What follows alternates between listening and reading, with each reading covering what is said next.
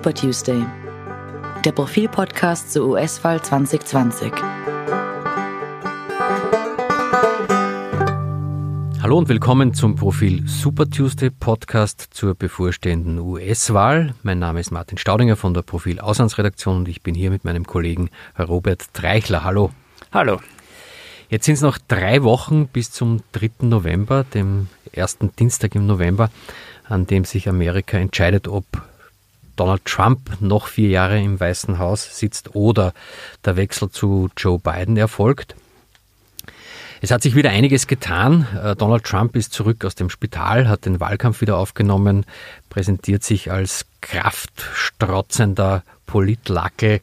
Und der, immun. Und immun, genau. Der, der die Krankheit einfach, wie er sagt, wie eine kleine Grippe überstanden hat. Ähm, aber es steht nicht so wahnsinnig gut um seine Chancen derzeit. Wir werden heute darüber sprechen und dann äh, über ein weiteres Thema, nämlich über die äh, Nominierungsanhörungen für den Supreme Court, äh, wo Trump ja seine äh, Kandidatin, seine Wunschkandidatin durchdrücken möchte, äh, nämlich ähm, Amy Coney Barrett, die konservative Höchstrichterin. Bald Höchstrichterin. Bald Höchstrichterin. Mhm. Jetzt noch äh, Juristin. Ja, wir haben diese Woche im Profil eine äh, Aufmachergeschichte im Außenpolitikressort geschrieben. Die hat den Titel Das Endspiel. Und dazu muss man sagen, wir machen es uns ja nicht ganz leicht. Also wir lassen uns üblicherweise jetzt nicht einfach von den, von den Umfragen so sehr leiten, dass wir das für bare Münze nehmen, denn wir wissen, wie jeder Journalist, jede Journalistin dass äh, Umfragen Momentaufnahmen sind und das muss nicht bedeuten, dass die Wahl so ausgeht. Jetzt ist es aber so, dass über einen so langen Zeitraum Joe Biden vorne liegt und zwar nicht nur irgendwie knapp vorne liegt oder mm, mehr oder weniger deutlich, sondern er liegt wirklich deutlich und stabil vorne. Die, die Trump-Fans unter unseren Zuhörern werden jetzt wahrscheinlich den Kopf schütteln und sagen, das war ja 2016 auch so. Da hat man auch geglaubt, äh, Hillary Clinton gewinnt ganz klar und dann ist es Donald Trump geworden, weil die Meinungsforschungen eben so falsch gelegen sind. Die Meinungsforscher sagen aber, sie haben jetzt natürlich dazugelernt, sie haben Faktoren eingepreist, die 2016 nicht so drinnen war in ihren Umfragen und Robert hat es gesagt, jetzt drei Wochen vor der Wahl sieht es tatsächlich nach einer Umfrage, äh, nach einer Niederlage für Donald Trump aus. Denn Biden liegt deutlich weiter vor Trump, als, es, als das bei Hillary Clinton der Fall war. Aber gut, wir können uns auch irren. Vielleicht äh, sehen wir uns die falschen Umfragen an. Vielleicht gibt es bestimmte Informationen, die nicht zu uns dringen. Vielleicht haben wir einen Bias, wer weiß. Und deshalb haben wir einen, einen Mann äh, zum Interview gebeten, der ein erklärter Republikaner ist und kein Abtrünniger. Also es gibt ja unter den Republikanern sogenannte Never Trumpers, also Republikaner, die eigentlich der Partei die Stange halten, die eigentlich äh, die, ihre Parteizugehörigkeit jetzt nicht leugnen, die aber dennoch Donald Trump nicht wählen wollen. Das gibt es seit 2016. Der Mann, den wir interviewt haben, heißt Peter Rao, ist ein in Amerika geborener Politologe, der aber, wie wir feststellen konnten, ausgezeichnet Deutsch mit kärntnerischem Einschlag spricht, weil seine Mutter äh, aus dem Lavantal stammt. Und er arbeitet für das Hudson Institute, das ist ein konservatives, äh, ein konservativer Think Tank in, in Washington DC. Ähm, er ist Republikaner, er wählt die Republikaner. Äh, er ist natürlich auch ein, wenn man so will, un Wissenschaftler, ein unabhängiger Experte. Und ihn haben wir gefragt, ob wir uns vielleicht täuschen oder wie er meint, wie es steht. Was hat er gesagt? Und Peter Rao hat gesagt, Zitat, es sieht für Trump düster aus, momentan. Also er liegt, wie wir eh schon gesagt haben, in den Umfragen ganz deutlich zurück. Und Peter Rao hat gesagt, er bräuchte jetzt dringend eine Wende. Und er versucht natürlich die Gelegenheiten, die er hat, zu nutzen. Aber im Moment kommt er einfach nicht vom Fleck. Äh, wir haben da auch darüber gesprochen, ob es eine Möglichkeit wäre, dass äh, noch ein Corona-Impfstoff äh, präsentiert wird vor der Wahl, ob das Trump sozusagen aus dem Umfragetief rausreißen könnte. Und da hat Rao gemeint, Ich lese jetzt sein Zitat vor. Ich bezweifle das. Erstens sind wir schon sehr knapp vor dem Ende des Wahlkampfs. Und zweitens ist die politische Atmosphäre so aufgeheizt, dass viele demokratische Wähler annehmen würden, dass die Präsentation eines Impfstoffs bloß ein politischer Gag ist. Also Demokraten zu überzeugen, das Zitat hat jetzt geendet, ich spreche weiter, Demokraten davon zu überzeugen, dass Trump jetzt tatsächlich mit einem neuen Impfstoff das Ruder herumgerissen hat, das wird schwierig sein, weil man glauben wird nach den ganzen äh, Ereignissen der vergangenen Jahre, das ist möglicherweise nur ein, ein politischer Gag, ein, ein Hoax, äh, Fake News vielleicht sogar. Mhm. Ähm, und äh, ganz interessant ist, ähm, äh, bei den Umfragen, dass sich jetzt erstmals die bundesweiten Umfragen und die Umfragen der einzelnen Staaten annähern, berichtet die New York Times heute am Dienstag. Äh, die Hörer unseres Podcasts wissen es eh, wir sagen es trotzdem nochmal, das äh, amerikanische Wahlsystem ist ja extrem kompliziert. Man kann die meisten Stimmen bundesweit bekommen, kann trotzdem verlieren, weil die Ergebnisse der äh, Bundesstaaten der Einzelnen bevorzugt werden. Und bisher hat so ausgesehen, äh, dass Biden bundesweit sehr stabil in Führung lag, dass aber jetzt auch einige der sogenannten Swing States, also Staaten, die kippen könnten, äh, in denen die Wähler quasi die Seiten wechseln könnten, in den Umfragen sehr, sehr stabil zu Biden gewechselt sind. Das sind so Staaten wie Pennsylvania, wir haben in den letzten Podcasts schon darüber gesprochen, äh, Wisconsin, äh, Michigan, Arizona und auch Florida. Also Florida ein besonderes Schwergewicht unter den Bundesstaaten, weil Florida so viele Wahlmänner schickt äh, nach Washington und dadurch auch relevant für das Ergebnis ist. Wahlmänner und Wahlfrauen sagen wir dazu, denn diese sogenannten Elektoren, das waren früher immer Wahlmänner, mittlerweile gibt es ja auch Frauen, die, diesen, die diese Funktion ausüben. Und ähm, ja, äh, auch die Buchmacher, also die Wettbüros, aber das ist jetzt nur ein Aperçu, äh, haben Biden vorne. Wenn man einen Dollar auf Biden setzt, kriegt man bei einem Sieg von Biden 1,45 Dollar zurück. Wenn man einen Dollar auf Trump setzt, kriegt man 2,77 Dollar zurück. Also äh, die rechnen klar damit, dass Biden gewinnt. Und das ist jetzt ein Vorsprung, der Trump ausnahmsweise mal nicht freuen dürfte. Ganz bestimmt. Okay, wir weisen dennoch darauf hin, das ist eine, eine Prognose, die wir, die wir, über die wir berichten. Äh, das ist nicht unsere Prognose, die basiert auf Umfragen. Aber wie wir sehen, auch, äh, auch Republikaner sehen das mittlerweile. Und Trump selbst weiß es natürlich. Trump weiß, dass er hinten liegt. Und er muss jetzt in den, in den verbliebenen drei Wochen irgendwie versuchen, auf ein Thema die Aufmerksamkeit zu richten bei dem er so stark ist oder das so überraschend ist, äh, dass ihm jetzt nochmal äh, helfen kann, diesen Vorsprung von beiden äh, abzubauen, also diesen, den, den aufzuholen und, und, ihn, und ihn zu überholen. Ähm, ein Thema, um das es derzeit geht, ist eben diese Anhörung der äh, nominierten Höchstrichterin, also der Frau, die, die Trump nominiert hat äh, als Nachfolgerin der äh, im September verstorbenen äh, Ruth Bader Ginsburg. Deren Sitz im Supreme Court ist vakant. Trump hat Amy Coney Barrett nominiert, eine konservative, sehr christliche, katholische Richterin. Abtreibungsgegnerin, Abtreibungsgegnerin. ganz wichtig für sein Elektorat. Genau. Ähm, und die Demokraten waren erbost, dass er so kurz vor der Wahl, eigentlich hat er die Wahl bereits begonnen, dass er so kurz vor der Wahl noch eine Richterin nominiert und dass er nicht einfach die Wahl zunächst äh, schlagen lässt und es dann dem nächsten Präsidenten, das kann er sein, das kann Biden sein, ähm, überlässt, äh, mit diesem neuen Mandat, das der Präsident hat, jemanden zu nominieren. Weil so Höchstrichter-Nominierungen sind ja Generationenentscheidungen eigentlich. Die Höchstrichter gehen ja nicht in Pension, die bleiben lebenslang Höchstrichter und können dann natürlich auch das, den Supreme Court entsprechend lenken oder beeinflussen.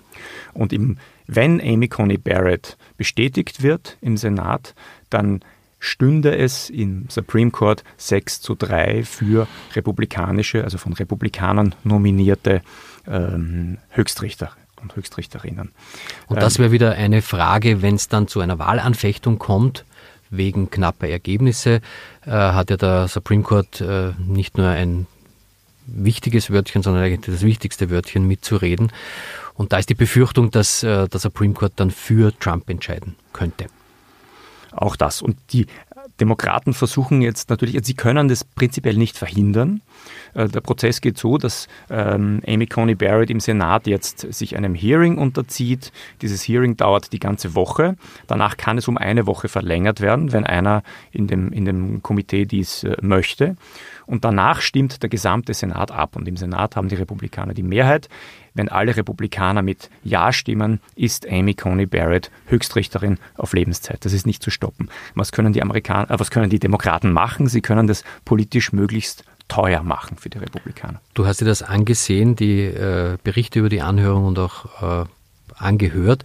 Wie ist denn die Atmosphäre dort? Ist das sehr konfliktgeladen? Prallen die sehr aufeinander? Da das ist sehr deutlich. Ich, ich schlage vor, beginnen wir vielleicht mit der, mit der Nominierten selbst. Sie versucht natürlich als Richterin, die eine Karriere hinter sich hat und die sich jetzt natürlich auch freut auf, auf diese unglaubliche, dass ihr diese unglaubliche Ehre zuteil wird, im amerikanischen Supreme Court zu sitzen. Und sie versucht, sich zu, sich zu zeigen als auch unabhängige Richterin, die, die sich an den Buchstaben des Gesetzes orientiert, an der Verfassung äh, und nicht etwa eine politische Agenda hat. Ähm, hören wir mal kurz rein, was, wie sie ihr Statement begonnen hat. I'm honored and humbled to appear before you today as a nominee for Associate Justice of the Supreme Court. I thank the President for entrusting me with this profound responsibility, as well as for the graciousness that he and the First Lady have shown my family throughout this process. Das war also Amy Coney Barrett. Ähm, die Demokraten naturgemäß haben an ihr viel auszusetzen. Sie wissen, dass Amy Coney Barrett eine sehr, sehr konservative äh, äh, Frau ist äh, und fürchten, dass sie erstens in einem allfälligen Abtreibungsfall, also wenn, wenn ein, ein Abtreibungsfall bis, in den, bis hoch zum Supreme Court kommt, dass sie dann möglicherweise entgegen der Grundsatzentscheidung aus dem Jahr 1973 entscheiden könnte. Das heißt, man, äh, der Supreme Court könnte in seiner Zusammensetzung mit 6 zu 3 äh, Republikanern die berühmte äh, Roe versus Wade Entscheidung aus dem Jahr 1973 umstoßen. Diese Entscheidung garantiert im Wesentlichen in den USA die, die, die, die Legalität des, des äh, Schwangerschaftsabbruchs. Das heißt, die hätten jetzt die Macht, dieses äh, Recht auszuhebeln, einfach, auch nach so vielen Jahren. Richtig, die könnten, die könnten die Entscheidung von damals revidieren. Das muss jetzt auch nicht direkt diese Entscheidung sein. Das kann, das kann sich in vielen kleineren Fällen so äußern, dass immer öfter ähm, Gesetze in einzelnen Bundesstaaten als verfassungsgemäß anerkannt werden, die das Recht auf Schwangerschaftsabbruch einschränken. Ähm, aber worauf die, die Demokraten besonders abzielen, ist im Moment nicht die Abtreibungsfrage. Denn die Abtreibungsfrage hat es nun mal an sich, dass sie auf der einen Seite zwar Demokraten äh, motiviert, äh, Biden zu wählen, aber die Abtreibungsfrage, da gibt es so viele Gegner der Abtreibung und die Demokraten haben Angst, dass das zu viele Abtreibungsgegner dazu motivieren könnte, Trump zu wählen. Das heißt, diese Frage äh, berühren sie im Moment nicht so stark, sondern ihnen geht es vor allem um Obamacare um die Gesundheitsversicherung, die unter Obama eingeführt wurde. Und wo Trump versprochen hat, als eine der ersten Amtshandlungen, dass er sie abschaffen wird, ist ihm nicht gelungen. Ne? Trump wollte sie abschaffen und jetzt Unmittelbar nach der Wahl wird ein Fall vor dem Supreme Court verhandelt, äh, in, in dem es darum geht, ist Obamacare verfassungsgemäß oder nicht. Der Supreme Court könnte Obamacare kippen. Und man befürchtet, die Demokraten befürchten, dass Amy Coney Barrett eine der Richterinnen Richterinnen sein könnte, die entscheiden, dass Obamacare nicht verfassungsgemäß ist. Und weil sie wissen, dass Obamacare zusehends populär ist, konzentrieren sie sich in der Kritik an Amy Coney Barrett vor allem auf diese Frage und sagen, Vorsicht, das ist eine Richterin, die wird eure Krankenversicherung abschaffen. Das wäre jetzt natürlich ein Treppenwitz der Geschichte, wenn Trump verliert und äh, sein Wahlversprechen nach seiner Abwahl einlöst nämlich Obamacare abzuschaffen durch die äh, Umstrukturierung des Supreme Court. Genau, und noch ironischer wäre es, wenn er deshalb die Wahl verliert, ne, die, am 3. November. Und was die Demokraten natürlich auch ansprechen, ist genau diese Sache, wenn, wenn es Einsprüche gibt wegen der Wahl am 3. November, wenn die Republikaner in einzelnen Bundesstaaten ähm, Wahlmanipulation oder Irregularitäten ähm, äh, zu Gericht bringen und einer dieser Fälle beim Supreme Court landet, dann wäre Amy Coney Barrett bereits als dann bestätigte Richterin eine von denen, die entscheidet, ähm, ist dieser Einspruch gerechtfertigt oder nicht. Äh, und ein demokratischer Senator, äh, Senator äh, Richard Blumenthal, hat genau das eingangs der Anhörung an äh, Amy Coney Barrett äh, gerichtet, genau diesen Vorwurf. Hören wir jetzt kurz an. Your participation, let me be very blunt, in any case involving Donald Trump's election would immediately do explosive, enduring harm to the court's legitimacy and to your own credibility. You must recuse yourself. Blumenthal sagt also, äh, wenn Sie nominiert, äh, wenn Sie bestätigt werden, müssen Sie sich als befangen erklären. Äh, das wäre natürlich jetzt schon eine Hypothek, wenn eine, eine Richterin sich in einem wichtigen Fall für befangen erklären muss. Damit würde sie im Wesentlichen sagen, ich bin Trump so sehr zu Dank verpflichtet, dass ich entgegen meiner, meiner Kompetenz und entgegen meiner, meiner Glaubwürdigkeit entscheiden würde in diesem Fall. Und am Ende muss man sagen, äh, der republikanische äh, Senator Lindsey Graham äh, fasst in Wahrheit in seinem Eingangsstatement zusammen, was wir in dieser Woche bzw. Ende dieser Woche oder möglicherweise Ende der kommenden Woche dann erleben werden. Nämlich er sagt bereits jetzt vorher, wie diese Abstimmung ausgehen wird. Lindsey Graham. This is probably not about persuading each other unless something really dramatic happens. All Republicans will vote yes and all Democrats will vote no. Das heißt, am Ende wird aller Wahrscheinlichkeit nach Amy Coney Barrett als Höchstrichterin im Senat bestätigt werden, denn die Republikaner haben die Mehrheit und es ist damit zu rechnen, dass alle republikanischen Senatoren mit Ja stimmen werden. Amy Coney Barrett wird Höchstrichterin werden. Dann allerdings kommt die Wahl, am 3. November und sollte Joe Biden die Wahl gewinnen, dann hat er äh, und möglicherweise auch über den äh, Kongress, in dem er dann äh, die Mehrheit haben äh, wird oder könnte, hätte er die Möglichkeit, den Supreme Court zu erweitern. Das heißt, seit 150 Jahren hat der Supreme Court ähm, neun Mitglieder, da steht es jetzt 6 zu 3, aber in der Verfassung steht nicht geschrieben, wie viele Mitglieder er haben muss. Das ist eine Entscheidung, die der Kongress revidieren kann. Das heißt, der Kongress könnte entscheiden, wir ähm, äh, fügen noch zwei Richterinnen, zwei Richter hinzu.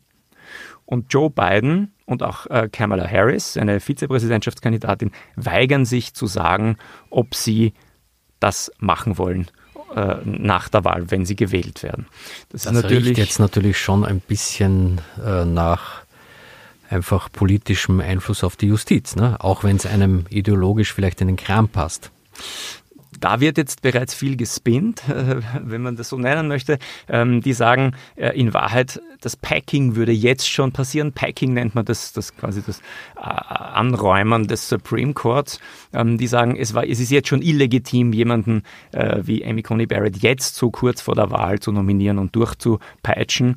Und, und deshalb wären die Demokraten gewissermaßen gezwungen, das nach der Wahl auszugleichen. Ich glaube auch, persönlich finde ich auch, dass es sehr heikel ist, eine, eine, einen, einen Supreme Court, der seit 150 Jahren in dieser Zusammensetzung existiert, dessen Zusammensetzung jetzt zu ändern, äh, weil, weil es einem nicht passt, wer dort sitzt. Und wahrscheinlich noch problematischer ist es, das vor der Wahl nicht zu sagen und nach der Wahl dann möglicherweise mit dieser, mit dieser Variante äh, zu kommen, sodass dass das Volk eigentlich nicht die Möglichkeit hat zu entscheiden, ob es das will oder nicht will. Es gäbe ja auch Alternativen, zum Beispiel doch ein Höchstalter einzuführen. Äh das ist nein, das ist noch schwieriger, denn die, äh, die Tatsache, dass die, dass die Richter bis an ihr Lebensende äh, dort äh, im, im, im Supreme Court ihren Sitz haben, das ist extrem wichtig für ihre Unabhängigkeit. Aber gut, ähm, wir werden all das sehen. Jetzt verfolgen wir mal die, die Anhörung und die Abstimmung und auch den weiteren Wahlkampf, muss man sagen. Äh, Donald Trump ist ja ist unterwegs, Joe Biden natürlich auch. Und äh, wir freuen uns am nächsten Dienstag wieder auf Sendung zu sein. Danke, Martin. Danke auch und auf Wiedersehen.